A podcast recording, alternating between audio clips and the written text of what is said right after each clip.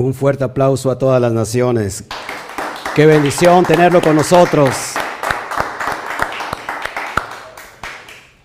Iniciamos tarde, pero ya saben, pero seguro. Hoy aquí estamos listos, dispuestos para entregarles este precioso estudio de la mano de Hashem y que en esta noche eh, el bendito sea nos lleve por este camino de la Torah, nos instruya y hoy como cada noche de Shabbat salgamos victoriosos con una con un espíritu más elevado, con una conciencia más elevada, para conocer todos los misterios que están eh, resguardados en la Torah. Así que qué bueno que estás aquí. Te saluda el pastor Oscar Jiménez Gles, tu amigo y servidor. Eh, y esta, te abrimos la puerta a esta comunidad Kami Quejilá Mundial, a todas las naciones.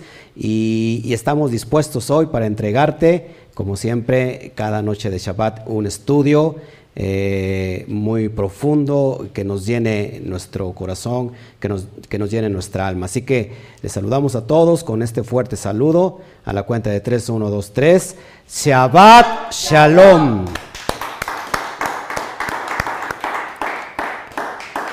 Bueno, pues estamos muy contentos ya de lleno. saludamos a todos, a todos los que nos están empezando a ver por vía Facebook. Eh, Martín, qué bueno que estás con nosotros.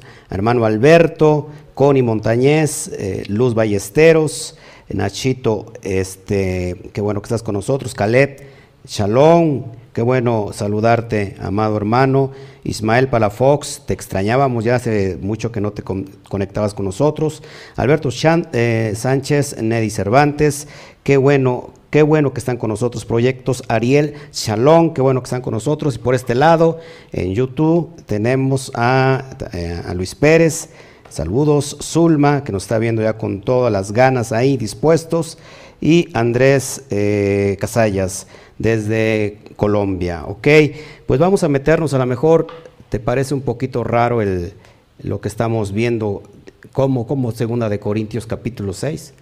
¿sí? Lo que pasa es que tenemos estudios eh, que no he subido, están en, cola. Tengo ocho capítulos ya grabados desde hace un año y no he podido editarlos para subirlos. Entonces dije, no voy a aprovechar de una vez, creo que es el tiempo y que de una vez nos vayamos de la mano para terminar ahora sí la segunda carta a los Corintios, que ya, ya vamos en el capítulo 5 y vamos hoy a entregar el capítulo 6 y el día de mañana estaremos entregando la carta, eh, la primera carta a Timoteos, el capítulo 2. Y todo esto va de la mano porque recuerden que tenemos el autor. ¿Quién es el autor de estas cartas? Pues nada más ni nada menos que Shaul Hashaliach. Si le puedes bajar un poquito el monitor porque sí tengo audio. Así que hoy vamos a ver este estudio poderoso, hermoso, eh, el capítulo 6, llamado eh, no reciban en vano la gracia. Rab Shaul, de la mano de Timoteo, acuérdate que él escribió junto esta carta a los Corintios de la mano de Timoteo y le escribe a esta comunidad y les va a decir, no reciban en vano la gracia. Así que hoy me complazco con ustedes de estar delante eh, de la presencia de Hashem, bendito sea Él porque Él es bueno y nos da la oportunidad de ministrar la, bendita Torah y para mí es un privilegio, pero no significa que no sea una tremenda responsabilidad estar delante de, esto que, para mí es indispensable. Chéqueme el audio si no se está viciando. Este, Ismael, ya estás en casa, bendito sea el Eterno que ya estás aquí, ya te extrañábamos. Chéqueme el audio si no se está viciando, ¿estamos bien? ¿Sí? ¿Estamos bien? Perfecto. Para que no se me, se me vaya a viciar. Bueno, entonces, eh, déjame bajarle aquí tantito a a, mi, a mi audio de todos modos. Yo aquí lo checo. Ok, estamos ya bien. Perfecto.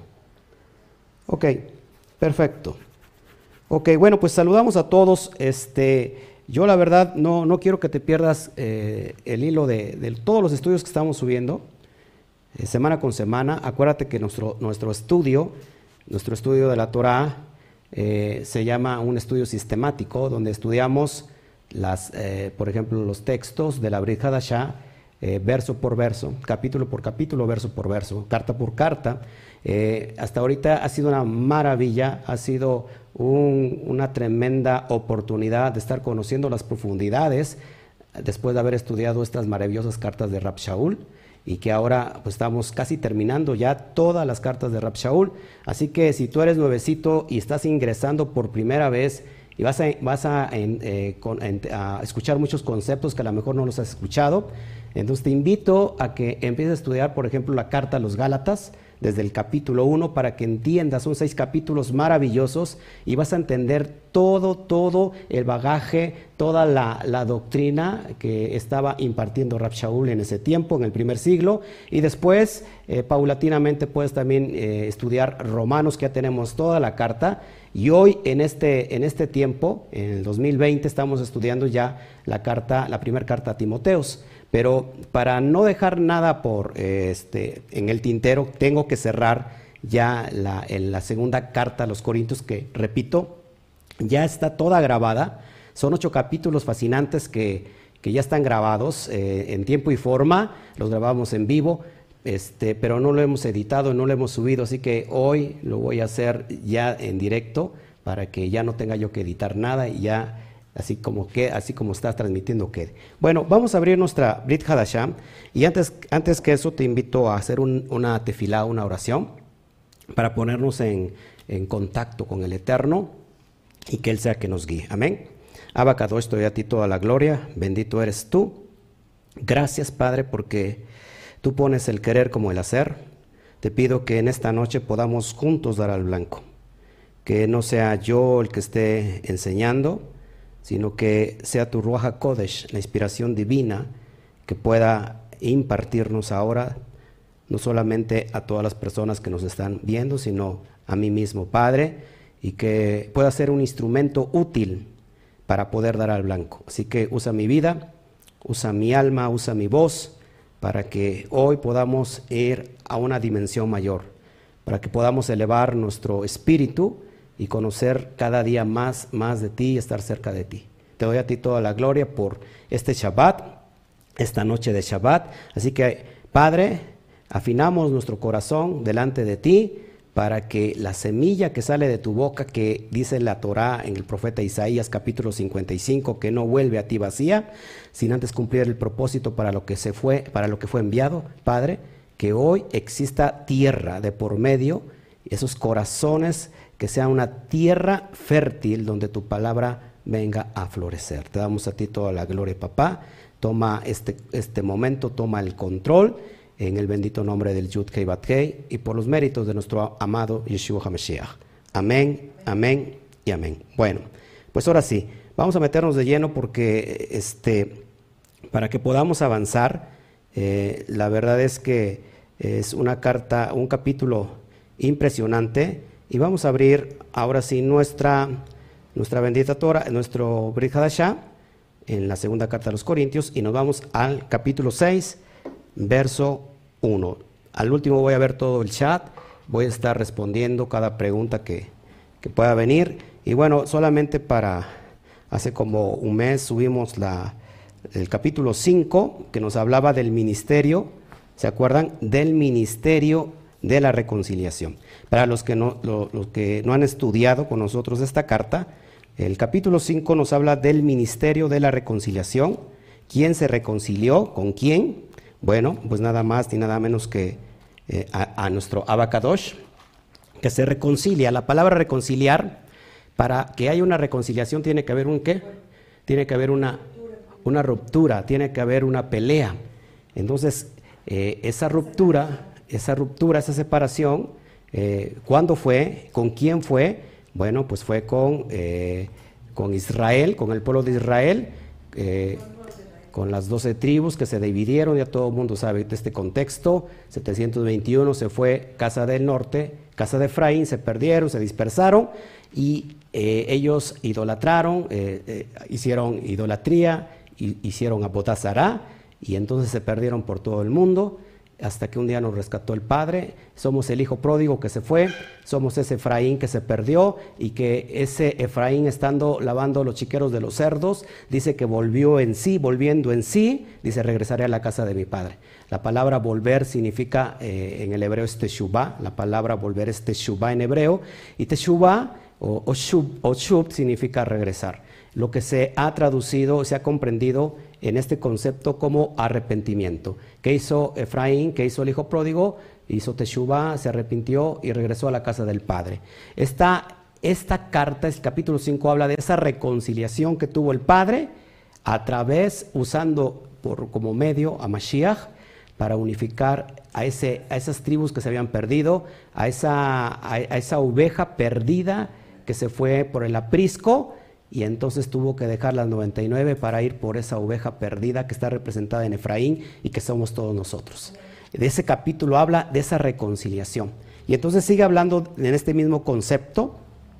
El capítulo 6, Pablo nos va a dar las pautas para que cuidemos eh, acuérdate que siempre está diciendo que cuidemos nuestra vocación, nuestro llamado, y aquí va a hacer énfasis en la gracia. ¿Qué es la gracia? ¿Para qué sirve la gracia? La gracia está conectado con la salvación, recuerda, eh, pero somos salvos de qué? ¿Para qué es la salvación? ¿Quién se salva? Todas esas cuestiones las vamos a ir viendo en, esta, en este fabuloso capítulo, así que si me das permiso, vamos a iniciar entonces, y dice así el verso 1, dice así pues, nosotros, está, hablando Pablo, acuérdate que Pablo está escribiendo junto a Timoteos, así pues nosotros como colaboradores suyos os, exhortamos también a que no recibáis en vano la gracia de Elohim. Una vez que, eh, nosotros somos unificados al olivo natural, recuerda que hay un olivo natural y hay un olivo silvestre, Jeremías 11 nos habla del olivo natural que es Israel. En Romanos capítulo 11 nos dice que nosotros fuimos injertados sobre natura con el olivo natural y que nosotros éramos un olivo silvestre injertados. Entonces Pablo dice, eh, nos va a decir, fíjense bien, les exhortamos que no reciban en vano la gracia de Elohim. La gracia tiene que ver con la salvación y Pablo va a poner estas pautas para mirar, para ver cómo nos podemos desenvolver en la comunidad que hoy pertenecemos. Recuerda, nosotros tenemos, eh, tenemos algo poderoso que nos rige. ¿Y qué es eso? ¿Se acuerdan? Tenemos una constitución llamada la Torah llamada la palabra del Eterno, llamada la instrucción del Eterno. Así como cada país tiene una constitución política, así como cada nación tiene una legislación, nosotros tenemos una legislación, nosotros tenemos una constitución política que no es de esta tierra, sino que es de los shamaín, es de los cielos, y que esa constitución nos rige ahora. Y por supuesto Pablo está diciendo, ¿saben qué? Cuiden, cuiden, cuiden la gracia no la reciben, no la reciban en vano. Y es sobre esto que, te, que hoy quiero exponer mi tema. Verso 2 dice, porque dice, recuerda que cada vez cuando dice el texto en el Nuevo Testamento, porque dice, o escrito está, es que se está citando la Torah. Pablo no está citando ningún otro libro, Pablo no está citando ninguna otra escritura. Rab Shaul lo que está citando es la Torah y dice, porque dice, en tiempo ¿Qué pasó aquí? Alguien me está poniendo. Siri se activó, no puede ser. Siri, estoy ocupado. Porque dice, en tiempo aceptable te he oído y en día de salvación te he socorrido. He aquí ahora el tiempo que aceptable. He aquí ahora el día de salvación. Pablo, nuevamente, Shaul Hashaliach, que significa el apóstol Pablo, eh, Shaul está, está diciendo, está citando la Torah, está poniendo el fundamento, así como cada uno de nosotros nos tenemos que desenvolver siempre que nosotros tomamos las escrituras, siempre que nosotros abramos el Brit Kadashah, nuestro fundamento siempre tiene que ser la Torah. Nuestro, nuestro, nuestra ley, nuestro fundamento, nuestro formato que nos respalda a lo que vayamos a hablar, siempre tiene que ser la, la Torah, la Tanaj. Amén. ¿Y dónde dice esto? Porque Pablo dice, porque dice, ¿en dónde dice, en tiempo aceptable te he oído y en día de salvación te he socorrido?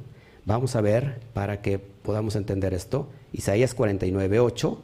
Pablo está citando al profeta Isaías y esta profecía habla de esta conjunción, de esta salvación que va a tener en los tiempos postreros, donde eh, el Eterno, usando a Mashiach, va a unificar lo que se ha perdido, lo que se ha dividido. Ezequiel 37 nos habla de esa, de esa visión que ve eh, un valle de huesos secos y que de ese valle se levanta un gran ejército, un gran remanente, y es donde se unifica el palo de Judá y el palo de Efraín para ser solamente un palo, para ser una sola nación, ya no dos pueblos, ya, ya no dos, eh, ¿cómo se llama? Dos, eh, sí, dos pueblos, dos, dos naciones, ya solamente una nación. Y, Pablo cita Isaías 49, 49, 8 que tiene que ver con esto, y dice el texto así, así dijo Yudkei Batkei, en, en tiempo aceptable te oí, y en el día de salvación te ayudé, y te guardé, y te daré por pacto al pueblo, para que restaures la tierra, para que heredes asoladas heredades. Y vamos a ver este contexto porque es bien impresionante lo que, lo que estamos nosotros entendiendo, cuál es el contexto de, lo que estamos viendo en Isaías 49. Bueno, aquí nos está hablando del misterio que se le revela a Shaul Hashalía. ¿Se acuerdan qué misterio se le reveló a Pablo? A Pablo se le revela el misterio de que él tenía que ser enviado a los gentiles. Mañana vamos a ver también en segunda de Timoteo, en primera de Timoteos, perdón, capítulo 2, vamos a ver que Pablo es enviado a los gentiles. Es el misterio que se le revela Rab Shaul yendo camino a Damasco y se le aparece el Mashiach en persona y le dice, Shaul, Shaul, se le aparece y le dice, le dice Pablo, ah, ¿quién eres? ¿Quién eres? Soy yo a quien tú persigues. Y le revela este misterio. ¿Cuál misterio? Apúntalo por favor, el misterio de las ovejas perdidas de la casa de Israel. ¿Quiénes son estas ovejas? Ya lo he explicado. Son las tribus esparcidas, dispersas entre las naciones. Y, este, este, texto de Isaías habla de este misterio. Y vamos a, leer desde, ¿qué te parece? Vamos a leer desde el verso 1. Déjame poner aquí mis, mis cuestiones. Si me puedes acompañar, Isaías Isaías 49, me hace falta aquí mi espacio. Isaías 49, vamos a, ver el, contexto para que vayamos entendiendo lo que Pablo nos quiere decir. Y es así como se estudia eh, el libro de la Brit Hadashah para poder entenderle. Capítulo 49, verso 1. Oíd costas y escuchad pueblos lejanos. Yudkei me llamó desde el vientre, desde las entrañas de mi madre tuvo mi nombre en memoria. Está hablándole a Israel como su siervo. Y puso mi boca como espada aguda, me cubrió con la sombra de su mano y me puso por saeta bruñida, me guardó en su aljaba y me dijo, mi siervo eres, oh Israel, porque en ti me gloriaré. Pero yo dije, por demás he trabajado en vano y sin provecho, he consumido mis fuerzas, pero mi causa está delante del el Eterno y mi recompensa con mi Elohim. Ahora pues, dice el Eterno, el que me, el que me formó desde el vientre para, para ser su siervo, para hacer volver a él a Jacob, fíjense, para hacer volver a él a Jacob. ¿Quién es Jacob? ¿Quién es Jacob? Israel. ¿A dónde está Jacob? ¿Dónde está la casa de Jacob? Porque se le conoce también a la casa de Israel como la casa de Jacob, o a la casa norteña como la casa de Jacob. ¿A dónde está hoy Jacob? Está entre todas las naciones. Y dice aquí la profecía, dice, lo, leo nuevamente, pero yo dije, por demás he trabajado en vano y sin provecho, he consumido mis fuerzas, pero mi causa está delante del Eterno y mi recompensa con mi Elohim. Ahora pues, dice el Eterno, el que me formó desde el vientre para ser su siervo, dice así, para hacer volver a él, a Jacob, y para congregarle a Israel, porque estimado seré en los ojos del Eterno, y mi Elohim mío será mi fuerza. ¿Cuál es esta profecía? Que Jacob volverá a, al, al Eterno, porque fue establecido desde el vientre de, desde el vientre de su madre, Jacob como siervo del Eterno. ¿Y quién representa a Jacob? A todo, a todo Israel, a todas esas ovejas perdidas que se extraviaron, la casa del norte que se perdió. Y, aquí Pablo está citando una, una cita preciosa donde, ¿cuál es la promesa que nos hará volver? nos hará volver a Él. ¿Para qué? ¿Para qué? Verso, verso 6 dice, es poco, perdón, dice, poco es para mí que tú seas mi siervo para levantar las tribus de Jacob y para que restaures el remanente de Israel. También te di por luz de las naciones para que seas mi salvación hasta lo postrero de la tierra. Así ha dicho el eterno Redentor de Israel, el santo suyo, el menospreciado del alma, al abominado de las naciones, al siervo de los tiranos, verán reyes y se levantarán príncipes y adorarán por el eterno, porque fiel es el santo de Israel, el cual te escogió. Y ahora sí el verso 8 dice, Así dijo el Eterno, en tiempo aceptable te oí y en el día de salvación te ayudé y te guardé y te daré por el pacto al pueblo para que restaures la tierra, para que heredes asoladas heredades. Se me enchina el cuero, se me enchina la piel de estar leyendo esto, porque esto es poderoso, esto es precioso. Nos está hablando el Eterno que nos ha entregado la heredad para restaurar a Israel. Está hablando también proféticamente del Mashiach. Mashiach vino y dio instrucciones, vayan por todo el mundo y hagan discípulos a todas las naciones. ¿Por qué a todas las naciones? Porque estas, estos, este Jacob estaba disperso entre todas las naciones. Y vamos, ¿y qué nos está poniendo aquí a Israel? Lo está poniendo como restauradores de todo Israel. ¿Cuál es este ¿Cuál es, esto, es esta gracia que tenemos nosotros como salvación? ¿Para qué es la salvación? Alguien si me puede contestar, ¿para qué será la salvación? ¿Para qué creen que sea la salvación después de que hemos estado escuchando el contexto de lo que Pablo está hablando? ¿Para qué creen que sea la salvación? ¿Salvos? ¿Para qué salvos? Presta atención, presta, atención porque a veces nada más repetimos y repetimos. Póngase tantito a pensar. Si la restauración de Israel tiene que ver con la unificación, te lo voy a poner más fácil. Esa oveja que se perdió, que anda por los apriscos, lastimada, herida, eh, ¿cuál es el contexto de ir por ella?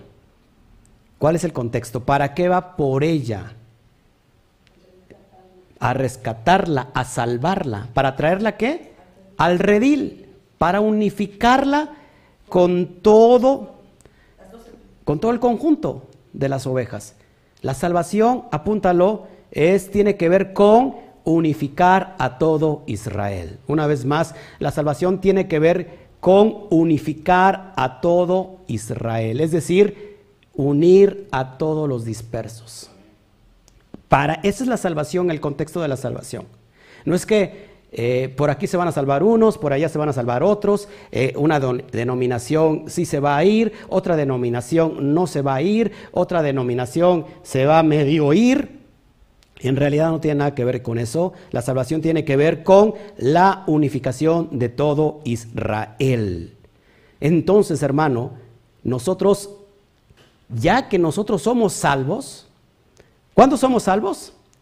Cuando por medio del Mashiach nos unificamos a Israel. ¿Todos aquí? Entonces, la gracia es la salvación. Entonces, por lo cual, cuidemos de, no recibir en vano nuestra gracia, la gracia, la salvación. ¿Para qué, ¿Para qué es el propósito de una vez que tú eres salvo? Ya te has unificado como, como, como olivo silvestre, te unificaste al olivo natural. Ahora, ¿cuál es tu propósito? ¿Cuál es tu rol ya que estás unificado? A Israel. Ver por encima a todos los demás, despreciar a todos aquellos que todavía no conocen la Torah, o cuál es el, propósito de aquel que ha sido salvo, cuál es la gracia que está sobre él, para qué es. Precisamente te acabo de leer todo el contexto de Isaías, para ir, para restaurar al remanente de Jacob, una vez que somos nosotros Israel. Es precioso esto que, que vayamos entendiendo todo este contexto. Verso 4. Antes bien, nos recomendamos en todo como ministros de Elohim, en mucha paciencia, en tribulaciones, en necesidades y en angustias. Oiga usted a Shaul Hachaliah, como ministros de Elohim, con mucha qué, dígalo bien fuerte, con mucha qué, paciencia. Óigame, yo necesito paciencia. yo necesito paciencia. Nunca le pida al Eterno, dice aquel que, aquel que no tenga paciencia que, que la pida. No tengo, eh, quiero paciencia, papá, dame paciencia. Pero rápido, ¿no? Quieren la paciencia rápido. En mucha paciencia, en tribulaciones, en necesidades, en angustias. Oiga usted a Shaul que andaba en su Rolls Royce 2020 que andaba eh, en los mejores hoteles del mundo, cinco estrellas. Como vemos hoy, eh, estos ministros eh, de, la televisión, los apostolobos, que piden requisitos cada vez que, tú, que una iglesia lo invita, piden requisitos como si fueran una estrella de cine o mejor que una estrella de cine, mejor que cualquier artista, te piden eh, la marca de agua que toman, te, piden lo, te piden lo que desayunan, lo que, lo que comen, lo que cenan, eh, te piden que si vas a grabar, que sea en un formato, te dan el formato que tiene que, grabarse, este, todo eso lo supervisan y, te cobran por conferencia, una, una millonada. Y, fíjate, Pablo dice, en tribulaciones, en necesidades, en angustias. Amados hermanos, ¿quién no está pasando tribulaciones, necesidades y angustias? Quizás te has preguntado esto, esto es bien importante. Quizás te has preguntado esto, ¿será, que estoy en lo correcto? ¿Será que hoy que me alejé de supuestamente la mentira y hoy está la verdad, tengo no tengo pruebas como no las tenía antes estoy en tribulaciones, tengo necesidades, estoy en angustia como no las tenía cuando estaba en tal denominación. ¿Esto será la verdad? Amado hermano, déjame decirte que esta es la verdad. Pero es necesario que vengan los tropiezos. Pero hay de que vienen los tropiezos. Aunque nosotros estemos en tribulación, tenemos al Todopoderoso que nos saca de ahí. Y en tiempo de crisis, yo te dije hace, hace, que, hace tiempo que, antes que iniciara un poquito esta pandemia, que íbamos a ver la mano poderosa del Eterno en medio de la crisis. Y déjame decirte que en medio de la crisis hemos visto un gran, eh, una gran provisión. En medio del desierto se abrieron, se abrió la peña y brotó el agua y es lo que estamos viviendo el día de hoy. Así que eh, si, si tú nunca has estado en tribulación, si nunca has estado en necesidades, déjame decirte que entonces a lo mejor no estás llevando la verdad como se debe. Nosotros vamos a, encontrar tribulaciones, necesidades. Pero no, no, nos vamos a comparar con los del primer siglo, con los apóstoles, no nos vamos a comparar con los talmidín del Mashiach, esas eran tribulaciones. Lo que, lo que vivimos hoy en día no se compara con eso. Así que Pablo está exhortando y Pablo está animando a la comunidad para, para seguir adelante. Fíjate lo que dice Primera de Corintios, capítulo 5, verso 15. Dice así, y por todos murió, está hablando del Mashiach, para, para que los que viven ya no vivan para sí, sino para aquel que murió y resucitó por ellos. Pablo es claro y nos está diciendo, cuiden, cuiden la gracia, no sea que la hayan recibido en vano, o sea que Ustedes solamente ya viven para aquel que murió por todos ustedes. ¿Quién fue el que murió? El Mashiach. ¿Para qué? Para que ahora nosotros vivamos cómodamente.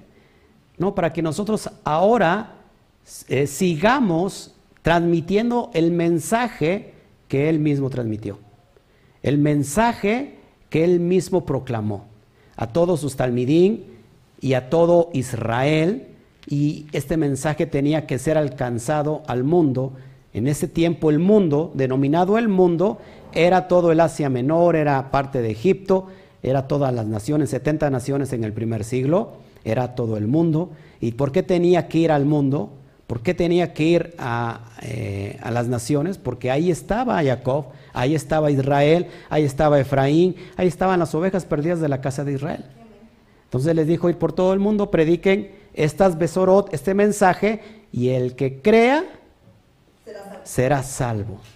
El que crea será salvo. Y el que no, será condenado. Porque si tú vas a una oveja y le dices, ¿sabes qué? Te vengo a ministrar la gracia con que a mí se me suministró.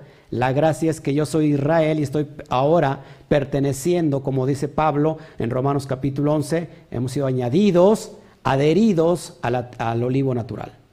Siendo olivo silvestre, hoy estoy mamando de la savia la savia de Israel. ¿Cuál es la savia?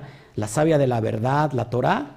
Entonces esa ovejita, si quiere esa salvación, tiene que introducirse a dónde? A ese corral de las gran ovejas. Amén.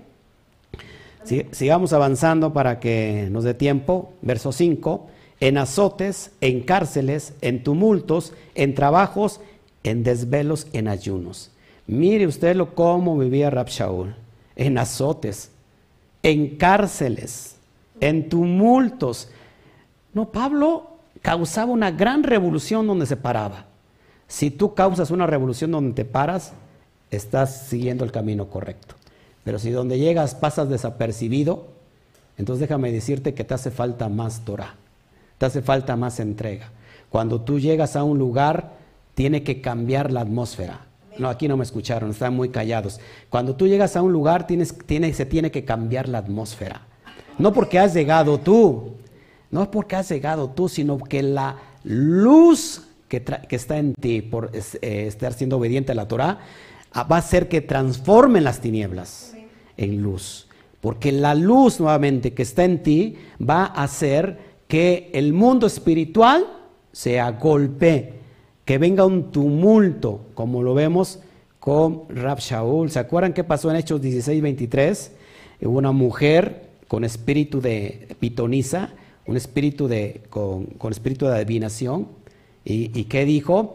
Él empezó a profetizar, así como aquí se me está prendiendo mi Siri. Es impresionante esta Siri, vamos a bajarle todo el volumen. Eh, y empezó a profetizarle a Pablo, ¿se acuerdan? ¿Y qué le dijo esa mujer? ese demonio, ese espíritu que tenía la mujer, espíritu, sal fuera, y en ese momento salió de ahí, ¿y qué pasó con los, con los dueños de, esa esclava? Por lo cual recibían dinero, ¿se acuerdan? Se enojaron mucho y querían que a matar a Pablo, querían apedrear a Pablo.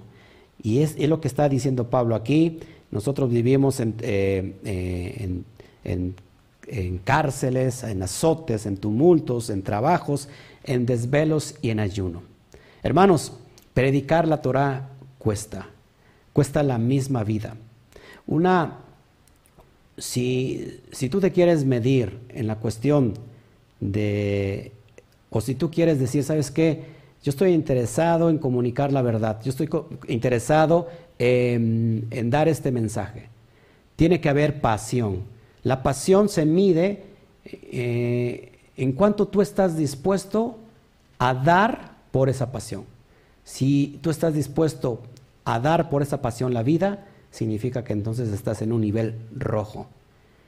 Pablo fue apasionado a punto de dar la vida. ¿Y qué me dices del Mashiach? Apasionado al punto de dar su propia vida. Pregúntate esto hoy en esta noche. ¿Realmente estás siguiendo las pisadas del Mashiach? ¿Realmente estás siguiendo las, las pisadas de Pablo? ¿Estás dispuesto, estás tan apasionado a punto de dar tu propia vida?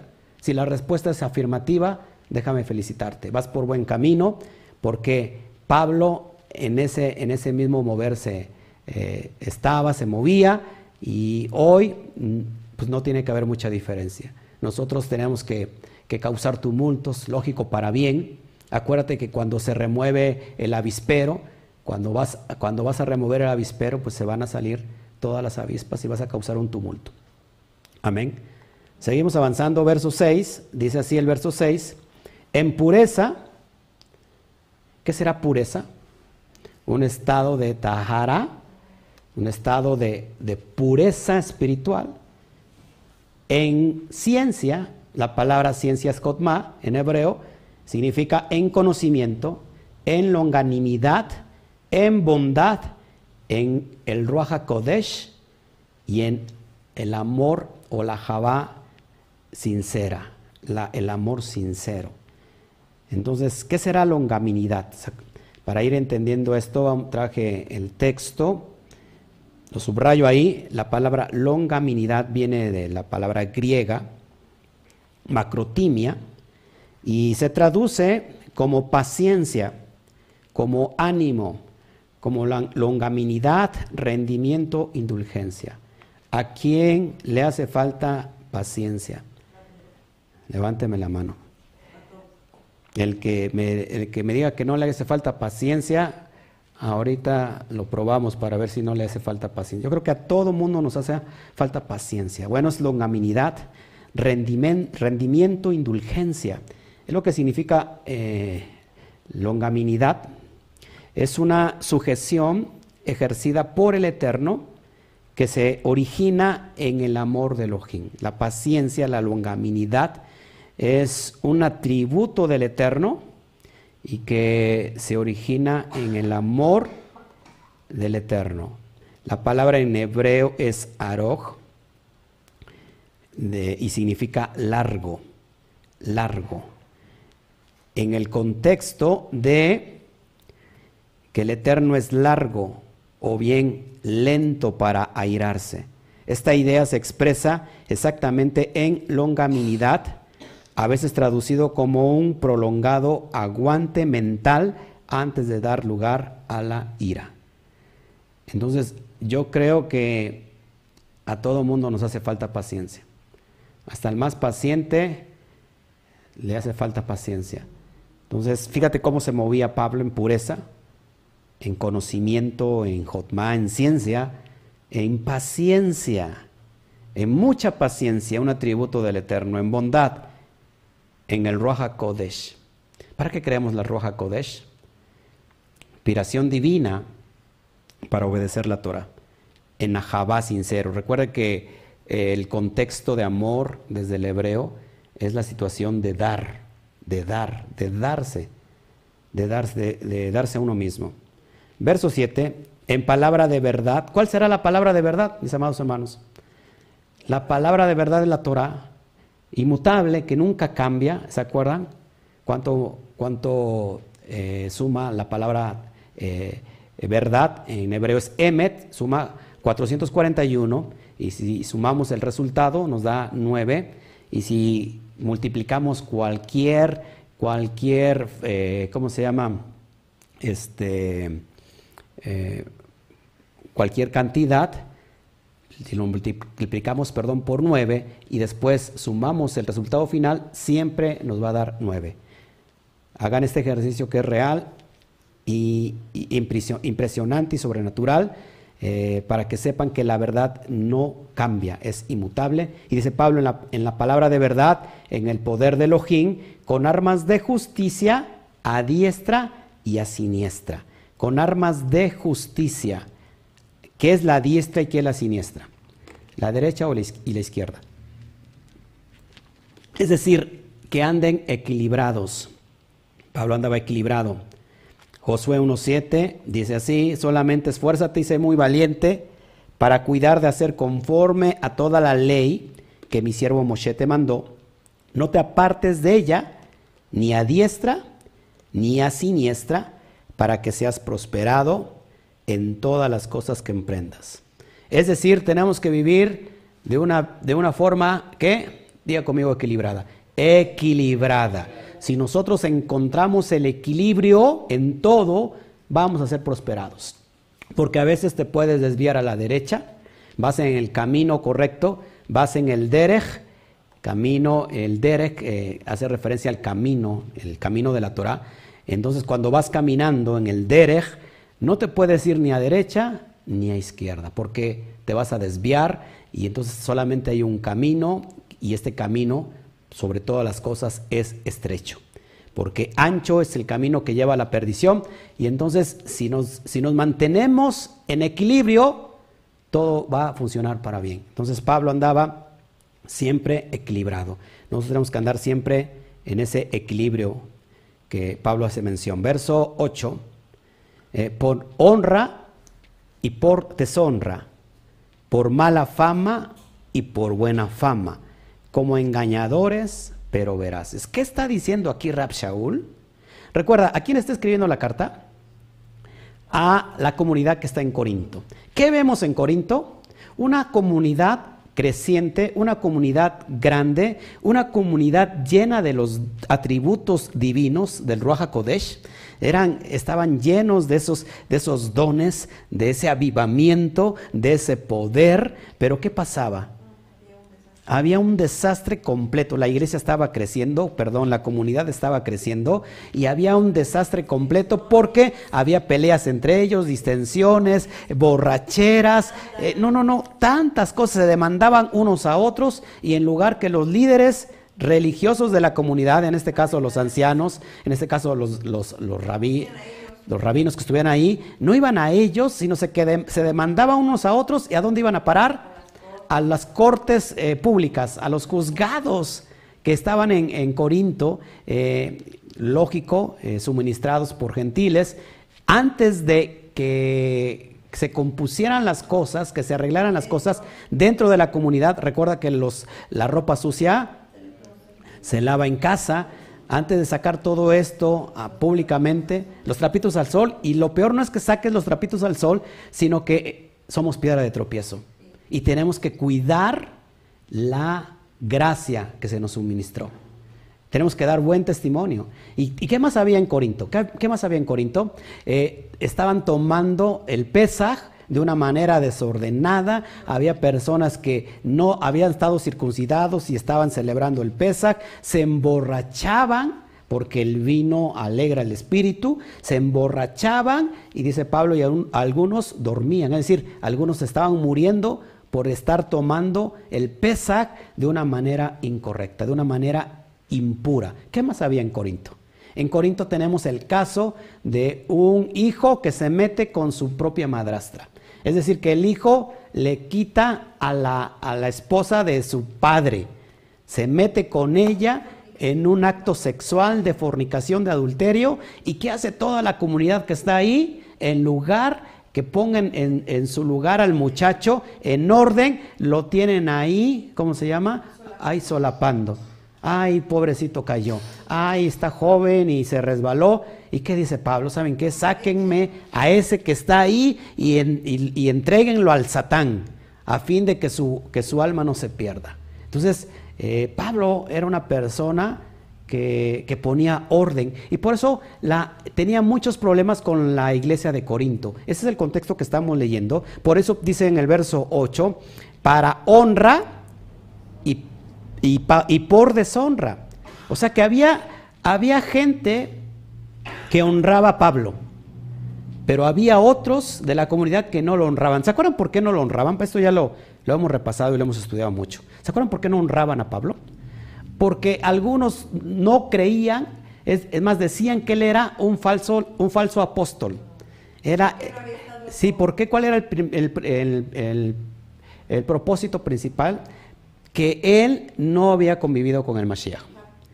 No lo conoció, eh, y es lo que le alegaban, le dice, ¿sabes qué? Tú eres un falso apóstol. es más, algunos de la comunidad se dividieron y perseguían al propio Rash Shaul y decían, tú, no, tú, no, tú eres un falso, tú eres un falso profeta, tú eres un falso apóstol. Sí, exactamente.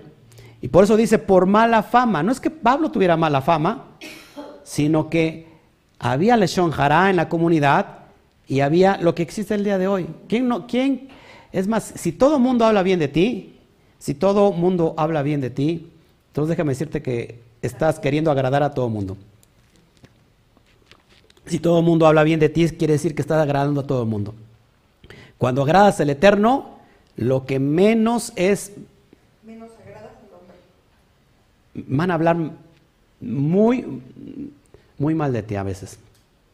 Entonces Pablo decía, por, por, por honra, deshonra, por mala fama y por buena fama, como engañadores, pero verás. Es decir, no es que Pablo andaba diciendo mentiras, no es que Pablo estaba enseñando una, doctrina errónea, sino que algunos decían, no, este, este, es engañador, este es un falso.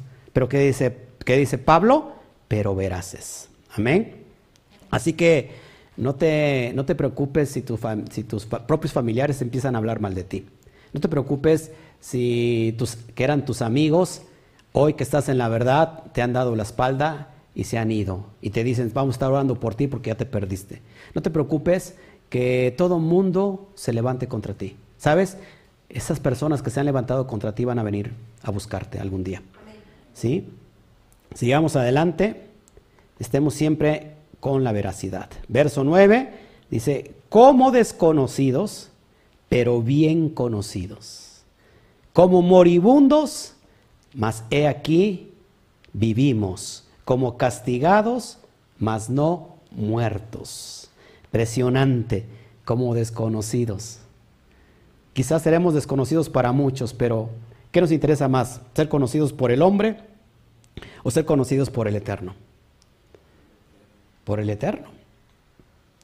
No es lo que el hombre hable del eterno, sino lo que el eterno hable del hombre. One more time. No es lo que el hombre hable del eterno. Porque ¿cuántos predicadores ha visto hablar y hablar y hablar y hablar y hablar y hablar como taravilla? Así como yo. Pero no es tanto lo que el hombre hable del eterno, sino lo que el eterno hable del hombre.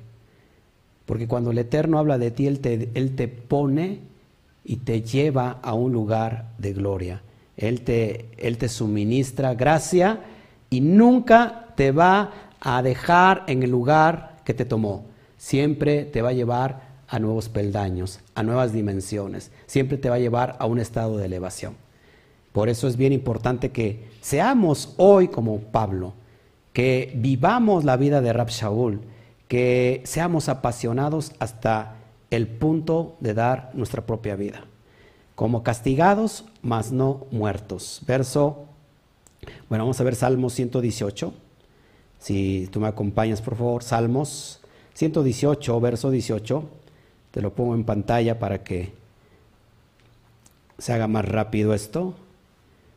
Me castigó gravemente ya, mas no me entregó a la muerte. Em, sin, duda, este es un salmo que escribió David, pero haciendo referencia proféticamente a quién? Al Mashiach. Me, me castigó gravemente ya, mas no me entregó a la muerte. Bendito sea Shen, que quizás eh, por algún momento estemos pasando un momento de tribulación, pero como decía Pablo, solamente es un momento de tribulación, un, pequeño, un leve momento de tribulación. Pero el Eterno es bueno y no dejará caer al justo. Amén. Nunca he visto justo desamparado, ni su simiente que mendigue pan. Así que si hoy estás en tribulaciones, amado hermano, solamente es un momento de tribulación. Esto pasará. Verso 10.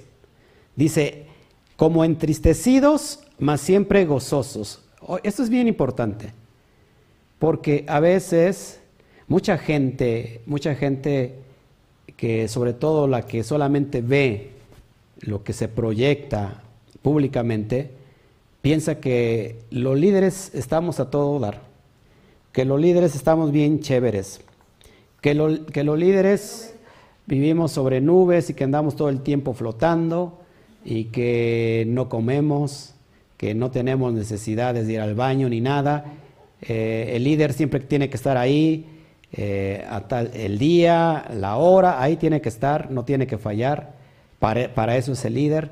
Pero amados hermanos, la verdad, a veces tenemos cosas encima, a veces tenemos tribulaciones, pero nosotros como entristecidos, pero siempre gozosos. Nosotros nos gozamos en el Eterno. Sabemos que esta es una pequeña y breve eh, tribulación, pero tenemos que estar siempre como Rab siempre gozosos. Dice, como pobres, Pero, dice, como pobres, más enriquecidos, enriqueciendo a muchos. Baruch Hashem, porque esta es eh, la meta de la, de la Torah, enriquecer a, a muchos, como Mashiach lo hizo, él se hizo pobre para que nosotros nos hiciéramos ricos. Así que Pablo decía como pobres, más enriqueciendo a muchos. ¿Cuándo y cómo enriquecimos, enriquecemos a los demás?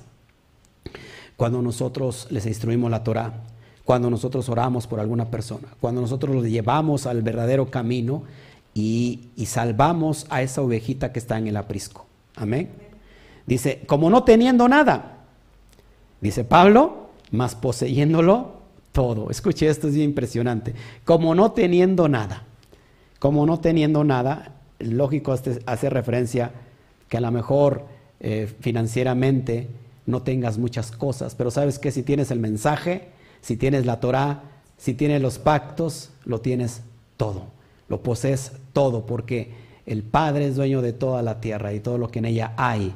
Así que si tú abrazas sus pactos, si pones atención a su voz y abrazas sus pactos, dice eh, la Torah en Devarim que seremos su especial tesoro, porque de él es la tierra y todo lo que en ella hay. Será mi especial tesoro. Así que si lo tienes a él, lo tienes todo. Una vez más, si lo tenemos a él, lo tenemos todo. No nos hace falta absolutamente nada. Más buscad primeramente el reino de Elohim y todo lo demás vendrá por añadidura. ¿Dónde está el reino del, de Elohim? Malchut Shamaim, las partes más altas, y nosotros estamos buscando siempre los reinos abajos. El reino de vegetal, donde se extrae el, papel moneda, el reino mineral, el reino del metal, donde se extrae la moneda, y, andamos buscando siempre los reinos eh, de abajo, el dinero, lo material. Y dice, dijo Mashiach, busquen primero el Mazkut Shamaim, el reino de los cielos, y todo lo demás vendrá por añadidura. Entonces, cuando nosotros abrazamos los pactos, cuando nosotros guardamos el Shabbat, cuando nosotros comemos kosher, porque a, mi papá no le gusta que yo coma cualquier cosa, lo estoy obedeciendo a él, estoy, estoy siendo, me convertí en su especial tesoro, y entonces estoy buscando su reino. Y todo lo demás viene por añadidura. Las finanzas, las necesidades físicas, Él me las solventa. Las necesidades morales, las necesidades de cualquier tipo, Él me las provee. ¿Por qué? Porque yo solamente estoy enfocado en una sola cosa, en buscar el reino de los Shamaim. Así que esta, esta es una clave para que puedas tener éxito.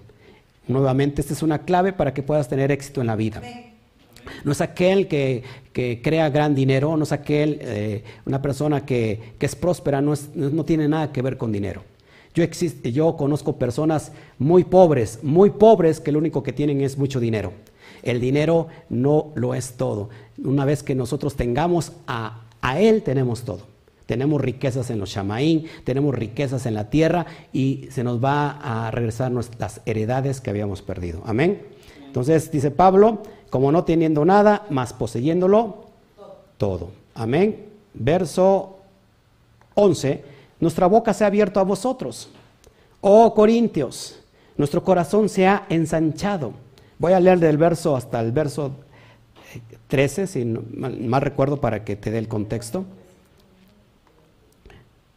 Dice el verso 12, no estáis estrechos en nosotros pero si sois estrechos en vuestro propio corazón. Fíjate cómo le está hablando a Corinto, Pablo a Corinto. Dice, nuestra boca se ha abierto a vosotros, es decir, nuestro corazón se ha abierto. Hemos sido, hemos hoy, hemos sido, ¿cómo se llama? Muy honestos con ustedes, Corintios. Nuestro corazón se ha ensanchado. No estáis estrechos en nosotros, pero sí sois estrechos en vuestro propio corazón. Eh, no eran sinceros. Verso 13 dice, pues para corresponder del mismo modo, como a hijos hablo, ensanchaos también vosotros. Fíjate lo que dice en la versión Dios habla hoy, para que podamos ir entendiendo el, el, mensaje de Pablo, sobre todo en este, en este capítulo. Hermanos corintios, les hemos hablado con toda franqueza, les hemos abierto por completo nuestro corazón no tenemos con ustedes ninguna clase de reserva. Son ustedes quienes tienen reservas. Le ruego por lo tanto, como padre ruega a sus hijos, que me abran su corazón como yo les he hecho con ustedes. Pablo está siendo sincero en esta carta, está abriendo su corazón, está, está eh, realmente conmovido y está siendo muy, muy franco. ¿Qué pasaba con los corintios? No eran, eh, se reservaban algunas cosas, no le decían, no le hablaban de frente a Pablo, no le decían, ¿sabes qué? No me gusta esto, no me gusta aquello. Como que está graficando, como que está eh, dibujando a muchas quejiló del día de hoy, ¿no? Esta, esta porción que estamos leyendo, como que está ilustrando a muchas quejilot que, que prácticamente es así. Entonces, Pablo decía como, como un padre ruega a sus hijos, les ruego que me abran su corazón. Lo único que, que necesitaba oír Pablo era la sinceridad. Nosotros no nos hemos reservado nada. Yo por eso cuando cuando traigo a alguien a casa, la persona ve mi forma de, vida, como yo soy adentro, soy afuera, y como soy afuera, soy adentro. Ese es el propósito de la Torah. No que yo tenga una vida aquí en el púlpito y que me baje de este púlpito y entonces sea otra persona. Nosotros tenemos que vivir lo que predicamos y tenemos que predicar lo que vivimos. No significa que no tengamos errores. Claro, pero hay muchas personas que cuando una vez le has abierto tu casa, tu corazón, esa persona te, toca, te lleva en, muy poca estima. Y a veces las personas se reservan muchas cosas porque todavía eh, vienen cargando el Yetzer Hará. Y en Corinto había muchos que todavía llegaban cargados, llevaban a rastra su carne, eh, el Yetzer la mala inclinación. Pablo les había abierto su corazón. Verso 14, no os unáis en yugo desigual con los incrédulos, porque qué compañerismo tiene la justicia con la injusticia y qué comunión la luz con las tinieblas. Y acuérdense que hemos estado, normalmente se usa este, este versículo para cuando una, una, un joven una, o una joven se van a contraer matrimonio. Y normalmente, pues si es de una, es de una comunidad o alguna denominación, en este caso eres un cristiano, un evangélico, pues no te cases con una católica, ¿no? Porque es yugo desigual. No, no hace referencia a eso, sino en realidad está hablando de, del contexto de la contaminación con los ídolos. No tenemos que tener un yugo con la idolatría, porque al fin de cuentas, esa es la restauración, que, que lo que quebramos precisamente con la botazara, con la idolatría, ahora ya no tengamos esa idolatría, no tengamos ningún yugo desigual con los incrédulos. ¿Qué compañerismo tiene la justicia con la injusticia? Pues ninguna. ¿Y qué comunión la luz con las tinieblas? Sigue diciendo Pablo, y vamos a ver el Efesios 5, 7 al 9.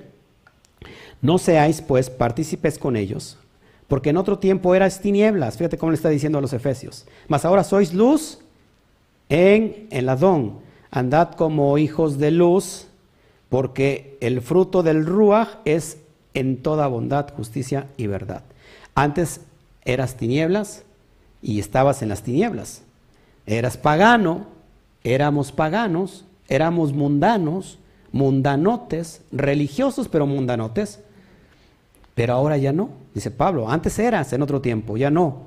Tienes que vivir de tal manera como la Torah lo está marcando. Verso 15. ¿Qué concordia Mashiach con Belial? ¿O qué parte del creyente con el incrédulo? ¿Qué es Belial? Belial, la palabra Belial viene de la palabra Beljor o Balial o Beliar, Beliali, Beliel. Y su nombre se deriva del hebreo Villa, Villaal, que significa el de ganancias corruptas. Belial se usaba como un apelativo de, de Hasatán, del, del Hasatán. Acuérdate que el Hasatán tiene, que ver también con nuestra propia carnalidad. Seguimos, vamos avanzando, voy un poquito rápido porque me dé tiempo. Verso 16, ¿y qué acuerdo entre el templo de Elohim y los ídolos? Porque vosotros sois el templo del Elohim viviente. Como Elohim dijo, habitaré y andaré entre ellos, y seré su Elohim, y ellos serán mi pueblo. Cuando dijo esto nuestro Abacadosh, Lo vemos en Levítico 16, 12. Por ahí, si no viste la porción para Shabe Jukotai, te la recomiendo. Habla precisamente sobre mis estatutos, se llama para Shabe Jukotai en mis estatutos y tiene que ver con los estatutos, con los estatutos Juquín, ¿sí? los, los mandamientos, las ordenanzas que no tienen lógica para entender. Y, el contexto es completamente la idolatría. Levítico 16, 26, perdón, 26, 12. Y andaré entre vosotros, y yo seré vuestro Elohim, y vosotros seréis mi pueblo. Andaré entre vosotros, y yo seré vuestro Elohim, y vosotros seréis mi pueblo. ¿Se acuerdan? Eh, ¿Cómo andaba con ellos? ¿En qué momento andaba con ellos? En el Mishkan. En el Mishkan, en el tabernáculo de reunión, que era completamente móvil, que era batible, que se levantaba y seguían caminando y seguían avanzando, era móvil, y Pablo está poniendo esta, para esta eh, eh, analogía y nos está diciendo que ahora nosotros somos ese, ese templo, nuestro cuerpo somos ese templo. Nosotros seríamos capaces de meter en el templo Kadosh cosa inmunda, ídolos, de ninguna manera. ¿Por qué? Porque eso es muerte. Así que nosotros respetemos también nuestro cuerpo y no podemos andar metiendo cualquier cosa al templo. Ezequiel 37 27. Ahora sí, el contexto tiene que ver con la contaminación de los ídolos. Y Ezequiel 37, 27 dice así, estaré en medio de ellos, eh, estará en medio de ellos mi Mishkan, y seré para, a ellos por Elohim, y ellos me serán por pueblo. El contexto, nuevamente repito, es la idolatría. Una vez más, una vez que ya el pueblo pasó de su estado de su estado tumá de impurificación espiritual, entonces ya el, Eterno les otorga la Torah y entonces les manda que levante un Mishkan porque ahora sí iba a habitar en medio de ellos. Entonces, nosotros no podemos, no podemos eh, eh, quitar todos estos aspectos porque Pablo está enseñándonos a cómo tener una, vida, una vida kadosh cómo manejarnos, cómo desenvolvernos entre la comunidad. Y recuerda que nosotros ahora somos representantes de Israel. Una vez más, porque a lo mejor no me entendiste. Ahora nosotros somos representantes de Israel. No solamente de Israel, sino de nuestro Abacadosh. También del Mashiach. Entonces, ¿quedaremos mal al Eterno? ¿Dejaremos en mal a Israel? ¿Cómo tiene que vivir una israelita? Esta es la constitución que te estamos leyendo por lo cual te tienes que desenvolver. Amén. Entonces, una vez más, ¿cuál es el, propósito de la gracia? ¿Qué hemos estado aprendiendo en este, en este capítulo? El propósito de la gracia es reunir a todos los que están dispersos. Fíjate, eh, lo, importante de que cuidemos el, el Mishkan, que es nuestro propio cuerpo.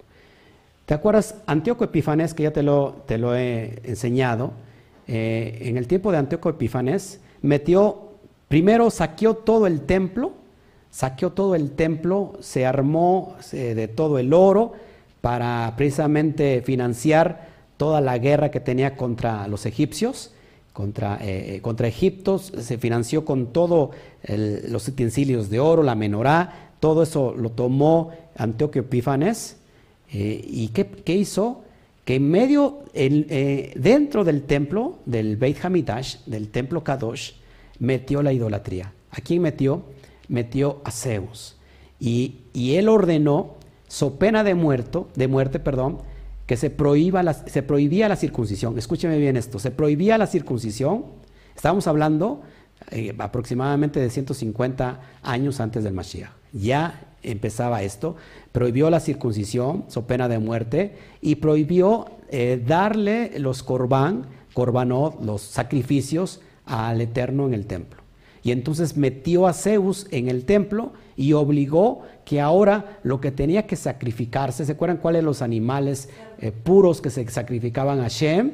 Pues ahora dijo, ¿sabes qué? Lo que se va a sacrificar son cerdos dentro del templo la mayor eh, abominación posible lo que hizo Antíoco Epífanes. Epífanes viene de la palabra epifanía, que significa la aparición de Dios. Él se creía Dios, Antíoco Epífanes. Entonces eso es impresionante. ¿Por qué te lo digo? porque esto es real y está en la historia.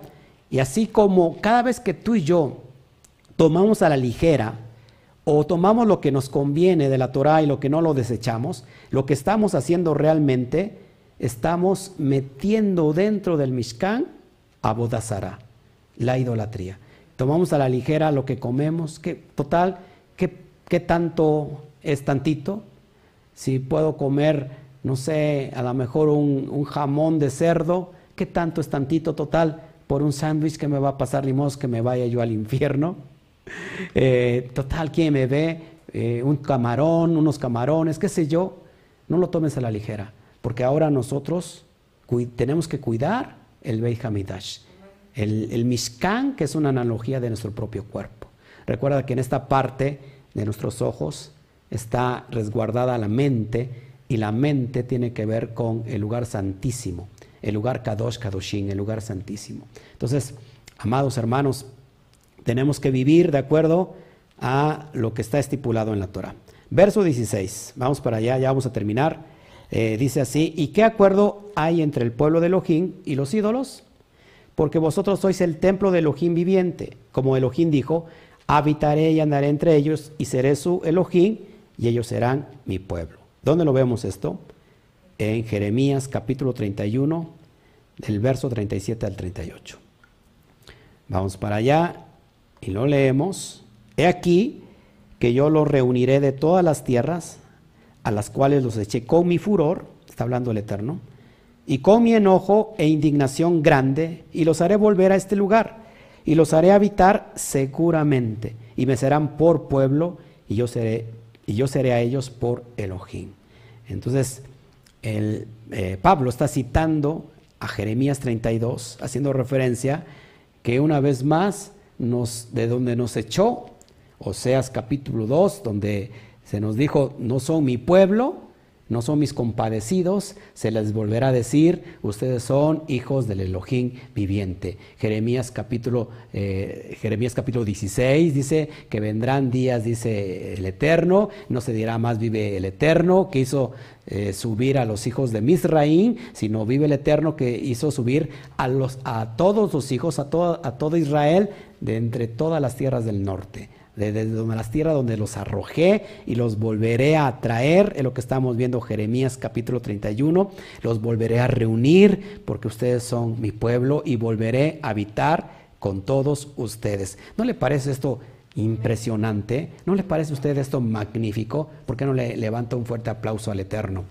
Gloria al Eterno por sus planes. Gloria al Eterno, yo me emociono porque se está cumpliendo eso hoy en este tiempo. Tú eras aquel que estaba perdido, yo era aquel eh, impuro, impío, e incircunciso filisteo, que estaba yo perdido. La gracia de Shen me atrajo y un día escuché la voz lavando los chiqueros de los cerdos, donde había perdido todas mis esperanzas, donde yo tengo una carrera profesional y esa carrera profesional pensaba que era ese vacío que necesitaba para tener éxito en la vida. Y déjame decirte que nunca fue, nunca pude llenar ese vacío. Y algo me faltaba, algo me faltaba, yo me creía intelectual, yo me creía eh, soberbio, hasta que un día, tocando fondo y donde ya no encontraba más alivio, ni más salvación, ni más ayuda, tocando fondo, escuché la voz de mi padre que me dijo, tú eres mi hijo amado. Así que se me cayó el 20 encima. ¿Qué digo el 20? Se me cayó toda la morralla en la cabeza y dije una cosa. Y volví en sí. Hice teshuvah y dije, tengo que regresar a la casa de mi padre. Amén. Eso es lo que está ocurriendo el día de hoy. Es lo que Pablo está anunciando a la iglesia de Corinto. Ya vamos a terminar. Verso 17, por lo cual Salid en medio de ellos, apartaos, dice Adonai, y no toquéis lo inmundo, y yo os recibiré. Óigame usted lo que el Eterno está hablando a todas las comunidades cristianas en este mismo momento. Cuando digo comunidades cristianas me estoy refiriendo desde el catolicismo a las más de 40 mil denominaciones eh, cristianas, evangélicas, protestantes que hay alrededor de todo el mundo. ¿Qué le está diciendo a los esparcidos? A los Bene Israel, a los que tienen pacto, salgan de ahí, salid de ahí, en, de medio de ellos, apartaos, apártense, dice Adonai, y no toquéis lo inmundo, y yo los recibiré. ¿Cómo el hijo pródigo iba a ser recibido nuevamente? Imagínate el hijo pródigo viniendo con la inmundicia, no queriendo guardar los pactos, no sometiéndose al Padre y trayendo, trayendo su cochinito, porque le había gustado el cochinito. Imagínate, no toquéis lo inmundo y yo los volveré a recibir. Impresionante el tema. Eh, Isaías 52, 11 nos habla sobre esto y dice, apartaos, apartaos, salid de ahí, no toquéis lo inmundo, salid en medio de ellos, purificaos los que lleváis los utensilios, los utensilios del Eterno. Vamos a leer verso desde el 1, ya casi vamos a terminar, téngame paciencia. Créame que lo, lo hago lo más dinámico que puedo, este, para que no se nos alargue, pero sí es importante que vayamos explicando paso a paso. De hecho, este es el sistema, este es el estudio, es el propósito de este estudio sistemático. Vamos a leer el versículo 11. Esta profecía es cuando el Eterno va a librar del cautiverio a Sion. Dice así, despierta, despierta, vístete de poder, oh Sion, vístete tu ropa hermosa, oh Jerusalén, ciudad santa, porque nunca más vendrá a ti incircunciso ni inmundo. Escuche bien esto, por favor. Escuche bien esto, por favor. Aquellos que se captan de vivir su vida como quieren, aquellos que se captan de vivir su vida como les da su regalada gana.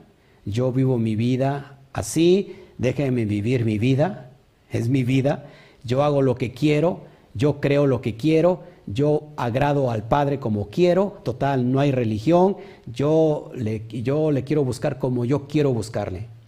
Dice, escucha esto, alégrate, despierta, despiértate, viste de poder, Sion, vístete tu ropa hermosa, oh Jerusalén, ciudad santa, porque nunca más vendrá a ti incircunciso ni inmundo.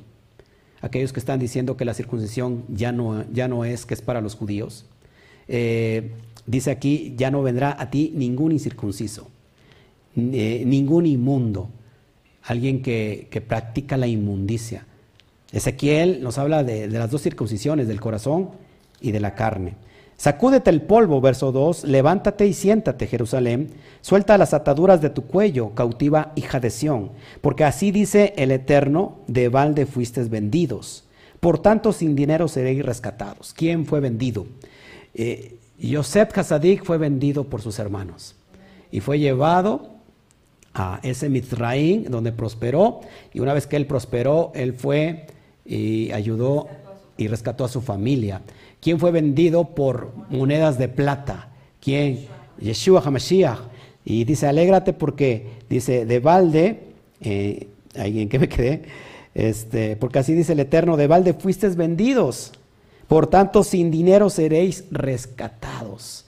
El Eterno eh, de alguna manera nos vendieron, fuimos cautivos, nos, volvimos de ser hijos de Elohim, de ser Bar Elohim, de ser Benei Elohim, nos volvimos en unos cautivos, nos volvimos en esclavos. Gomer, acuérdate que Gomer, la esposa de Oshea, Oshia, eh, el profeta Oshea, eh, su esposa, siendo su esposa, se fue con sus amantes y cuando la quiso rescatar ya tenía precio y la tuvo que comprar. Entonces, eh, esto es bien importante. Seguimos adelante. Sin dinero fuiste rescatados, porque así dijo el eterno Adonai: Mi pueblo descendió a Mizraim en tiempo pasado para morar allá, y el asirio lo cautivó sin razón. Ahora, ¿qué hago aquí? dice el eterno, ya que mi pueblo es llevado injustamente, y los que en él se enseñorean los hacen aullar, dice el eterno, y continuamente es blasfemado mi nombre todo el día. Todo el día entre las naciones el nombre es blasfemado del Eterno, que es la palabra nombre, el Shem, que, es, que hace referencia a, el eh, Shem, no significa solamente nombre de pila, significa persona, significa la fama, la personalidad. O sea que la, fama, la, la fama del Padre es blasfemada todo el tiempo. Por tanto, mi pueblo será, sabrá mi nombre, por esta causa en aquel día, porque yo mismo que hablo, he aquí que estaré presente. En este tiempo se está conociendo la identidad correcta de nuestro Abacadosh. Amén. Cuán hermosos son sobre los montes los pies del que eh, trae alegres nuevas, del que anuncia el chalón, la paz, del que trae nuevas del bien, del que publica salvación, del que dice, Asión, tu Elohim reina. Y ahora sí el verso, el verso 8 dice, voz de atalayas, alzarán la voz juntamente, darán voces de júbilo, porque ojo a ojo verán que el Eterno vuelve a traer a Sión. Cantad alabanzas, alegraos justamente, soledades de Jerusalén, porque el Eterno ha consolado a su pueblo, a Jerusalén ha redimido. Yud Hei desnudó su santo brazo ante los ojos de todas las naciones. Ojo aquí. El Eterno dice que desnudó su santo brazo. El santo brazo tiene que ver el brazo derecho de Hashem, por decirlo así como una analogía, tiene que ver con la misericordia. El brazo derecho tiene que ver con Gesed, con bondad, con misericordia. Y el brazo izquierdo tiene que ver con justicia, con juicio. Dice, cuando él desnudó su brazo ante los ojos de todas las naciones, su, su brazo, su diestra de poder, está haciendo referencia al Mashiach.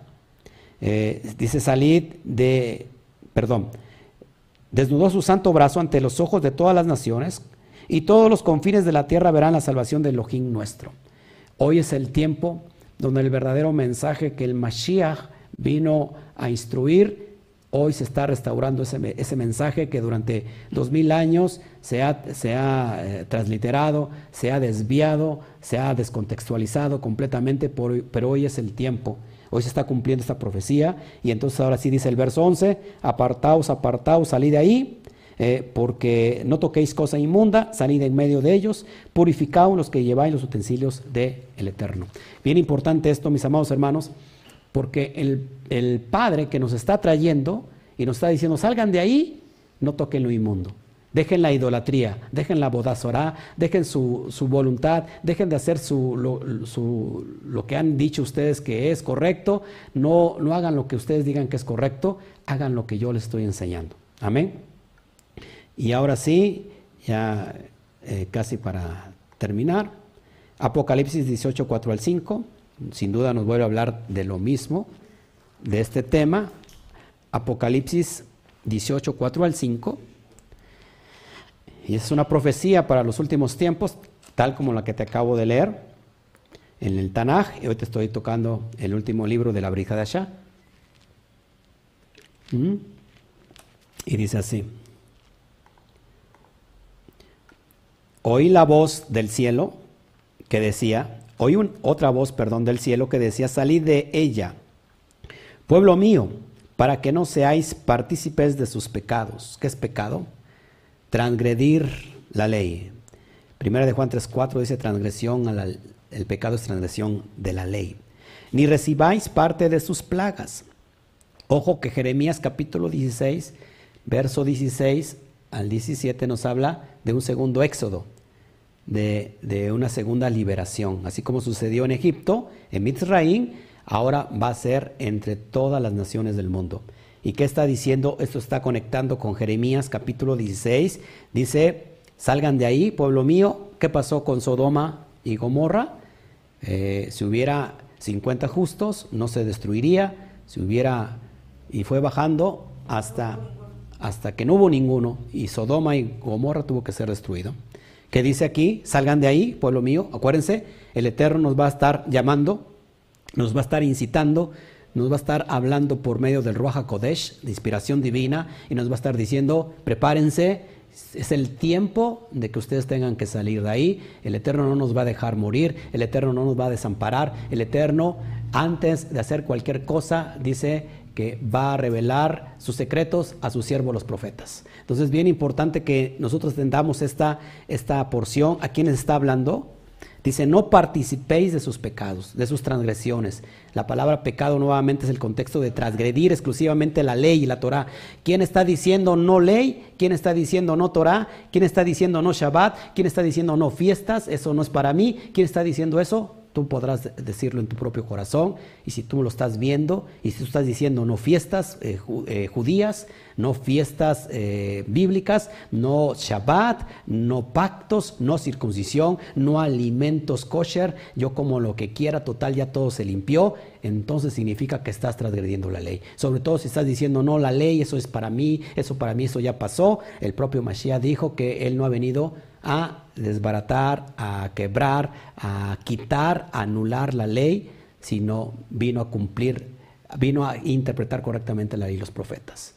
Eh, si tú no crees a los escritos de Moshe, dice eh, el libro de Juan, tampoco vas a creer a mis palabras, dijo Moshiach.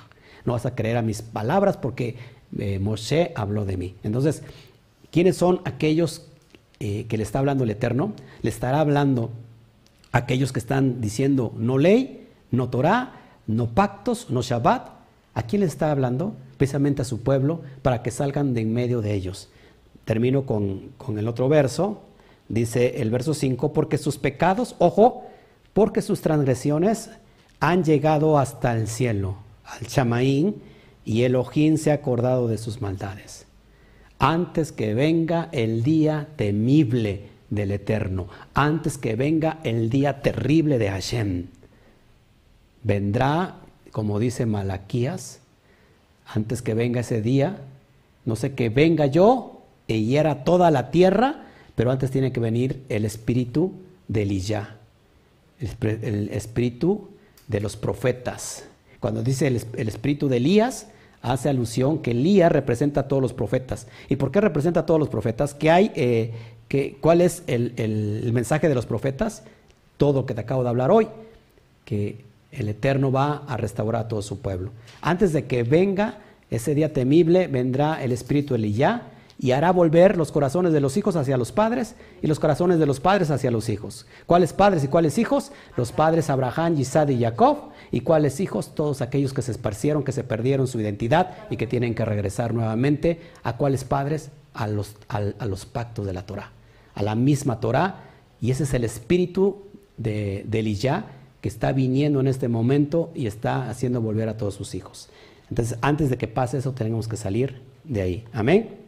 Y ya para terminar, verso 18, y seré para vosotros por padre, y vosotros me seréis hijos e hijas, dice Adonai Todopoderoso. Dice Yud Bat Sebaot.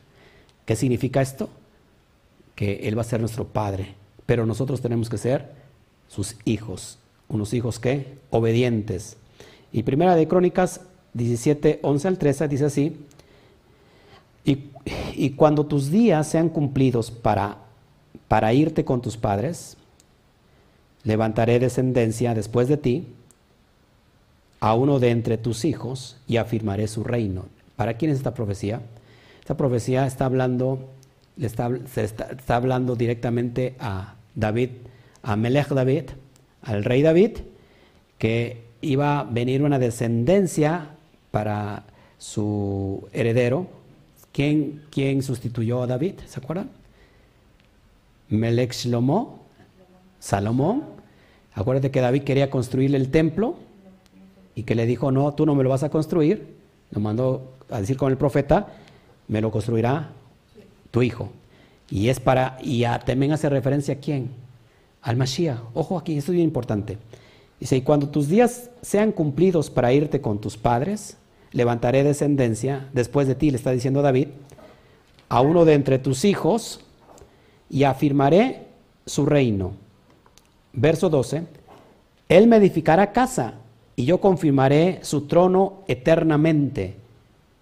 Está hablando al Mashiach linaje de David. Verso 13, yo le seré por padre y él me será por hijo y no quitaré de él mi misericordia, como la quité de aquel que fue antes de ti. Estos tiempos se están cumpliendo el día de hoy, amados hermanos. Entonces es tiempo de que la restauración, la unificación de las tribus perdidas se esté dando hoy para que se regresen nuestras heredades. Para, eso es el propósito de la de la salvación. Y ahora sí, con esto termino, doy por terminado este bendito estudio. Es lo que te quería entregar el día de hoy. Eh, esta carta también está impresionante, sobre todo si puedes estudiar o reestudiar todo el capítulo, toda la, carta primera a los Corintios, es de mucha, mucha importancia. Ya nos quedan, eh, son 13 capítulos para terminar la segunda carta. Estamos en el capítulo 6, vamos a ver la próxima semana el 7 y así sucesivamente hasta que nos encontremos con el final. Y el Shabbat estoy entregando la carta a Timoteos, estamos estudiando la primera carta y por las tardes, bueno, estamos estudiando nuestra porción habitual que estudiamos. Bueno, si hay comentarios, por favor, ahora sí leo, leo mis comentarios, leo mi chat, para que vayamos nosotros despidiéndonos, yendo al blanco, dando al blanco, y si hay preguntas, si hay preguntas,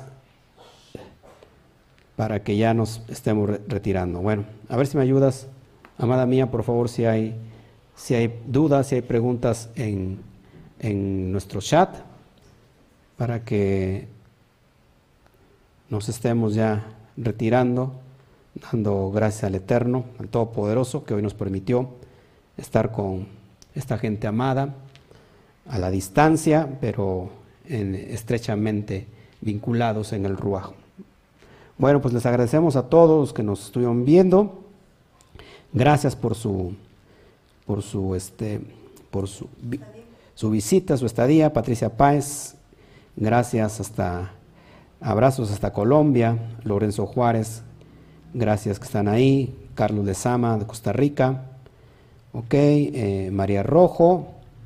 Eh, saludos, no recuerdo desde dónde nos ve María Rojo, pero le saludamos. Consuelo González. New Jersey, Piedras Negras, ok. Eh, Yesenia, qué bueno que estás con nosotros, Yesenia. Ivonne, también hasta New Jersey, qué bueno. Eh, ¿Qué más? La hermana Zulma la saludamos al principio. Eh, Yomi García, desde Lima, Perú. Abrazos hasta Perú. Este, ¿Qué más? Pablo Andrade. Gracias, Pablito, te habíamos estado extrañando. Qué bueno que estás ahí. Eh, Luis Romero, Sabat Salón. ¿Quién más? Eh, Nacho Hernández. A ver, ¿quién más? A ver, déjame ver.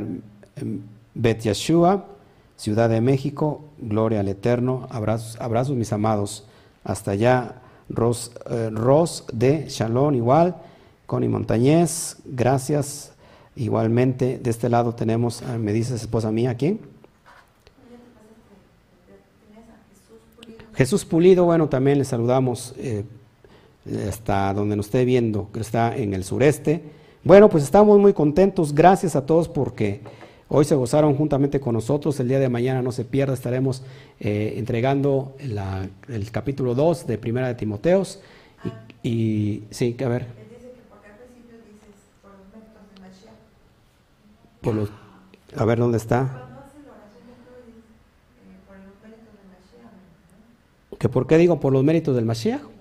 Bueno, porque los méritos del Sadik nos han limpiado, nos han, han sido puente para entrar a esta gran verdad, para ser unificados en Israel, porque el Padre así lo, dispuso desde, desde, su pensamiento, eh, tener el medio redentor, que así como un hombre, eh, el primer Adán pecó, y por, y por eso entró toda, todo el pecado, toda la muerte, toda la transgresión. Así por uno, por un sádic, por la obediencia de uno, los, muchos fueron constituidos justos. Entonces, por eso decimos por los méritos del Mashiach. Así es. Y, y, y si tú eres, el Mashiach fue un sádic, y los méritos de, de un sádic, pues difícilmente pues, alguien los tiene, ¿no? Para eso vino Mashiach. Entonces, ¿quién más? No sé si, si haya alguien más. María del Carmen, saludos hasta Uruguay. Les abrazamos hasta allá, qué bueno, casi en Uruguay no hay mucha, no hay mucho Bene Israel, bueno, al menos que se, que, se haya manifestado, pero gloria al Eterno que está alcanzando hasta Uruguay. De Honduras, abrazos hasta Honduras igual.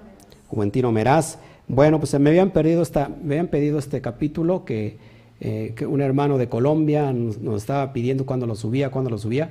Bueno, pues ya no lo subí, pero ya lo entregué en vivo y hasta que terminemos. Entonces, Pues nos vamos. Eh, si hay peticiones, de una vez oramos. Hoy quiero hacer una, una petición en especial.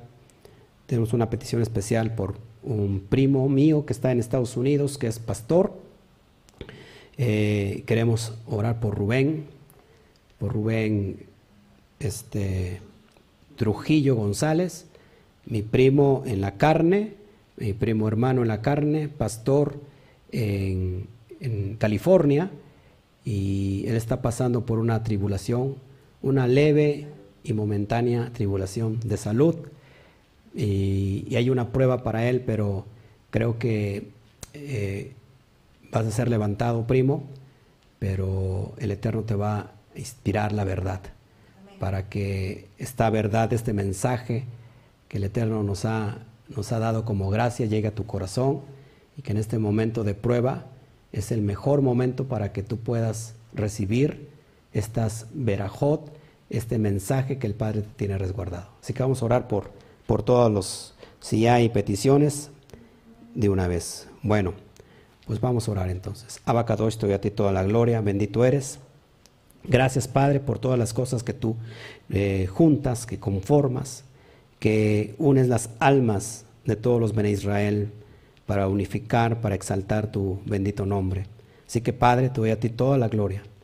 Eh, te honramos, te exaltamos en este Yom especial que es el Shabbat y te pedimos, Padre, por, por este momento, que tu corazón se volque, que tu gracia pueda alcanzar la vida de, de, de Rubén Trujillo González y que esa situación de cáncer que está pasando sea quebrantada, sea cancelada, que ese tumor de apenas 3 centímetros, que sea esparcido, que sea, perdón, que sea quitado de ahí, que sea anulado y que en ese lugar pongas el fundamento de la verdad. Y que Rubén se levante como un siervo verdadero tuyo, conocedor de la Torah y que ahora instruya la Torah, instruya la verdad, porque esa nunca cambia. Te doy a ti toda la gloria por su vida y gracias por todas las personas que nos están viendo, gracias por, por cada uno de las almas, por las necesidades que cada quien está pasando, que esta bendita noche reciban de parte tuya esta instrucción y que los levante, que los anime a seguir adelante para que podamos juntos dar al blanco. Te damos a ti toda la gloria y toda alabanza. Amén, amén y amén. Bueno, mis amados hermanos, pues les amamos. Eh, no nos queda otra más que retirarnos. Vamos a celebrar nuestro Shabbat, nuestra cena. Si ya lo hiciste, qué bueno, nosotros todavía no. Y mañana estamos sin falta, lo, lo más santos posible, ponte atento porque salimos al aire de repente, eh, tenemos en la mañana y estamos en la tarde. Así que, pues sin nada, nos despedimos con un fuerte Shabbat Shalom en esta bendita noche. ¿Me acompañas? A decir un Shabbat Shalom. Uno, dos, tres. Shabbat Shalom. Nos vemos el día de mañana. No te pierdas.